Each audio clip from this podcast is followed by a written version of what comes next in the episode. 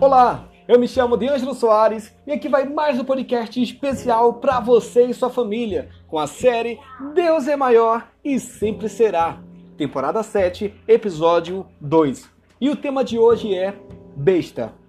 Então, vamos ler Lucas capítulo 15, versículo 14 a 16. Diz assim: Depois de ter gasto tudo, houve uma grande fome em toda aquela região, e ele começou a passar necessidade. Por isso foi empregar-se com um dos cidadãos daquela região, que o mandou para o seu campo a fim de cuidar de porcos.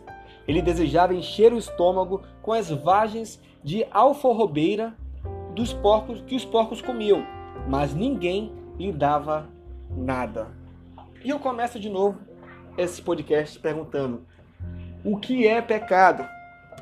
Pecado é aquilo que anestesia, aliena e promove perdas. Você entendeu muito bem, mas vamos continuar para poder você fixar ainda mais tudo isso, ok? Por fim, pecado é aquilo que desumaniza. Pecado é aquilo que faz a pessoa deixar de ser humana e se tornar cada vez mais parecida com um bicho.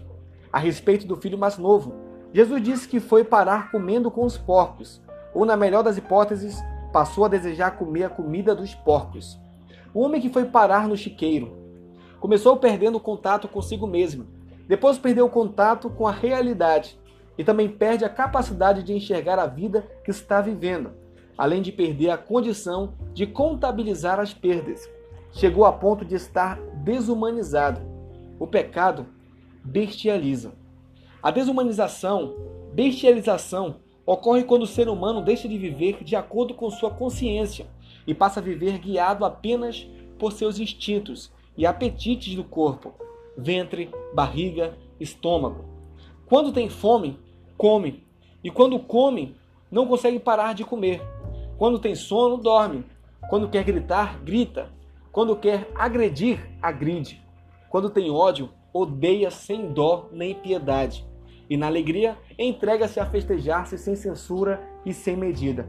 Um ser humano bestializado vive ao sabor das circunstâncias e dos apetites do corpo. O seu Deus é o ventre, e os, os instintos mais animalescos e bestiais se tornam sua divindade. A bestialização é também a completa perda da sensibilidade ética e estética.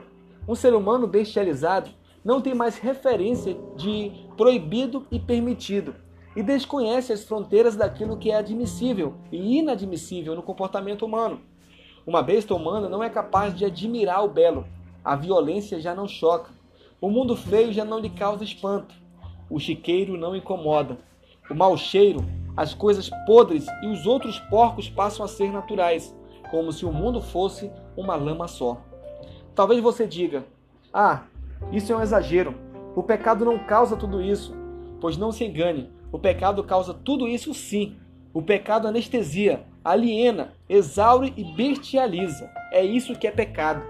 Somente vivendo com Deus consigo ser ser humano. Nós conseguiremos ser ser humanos.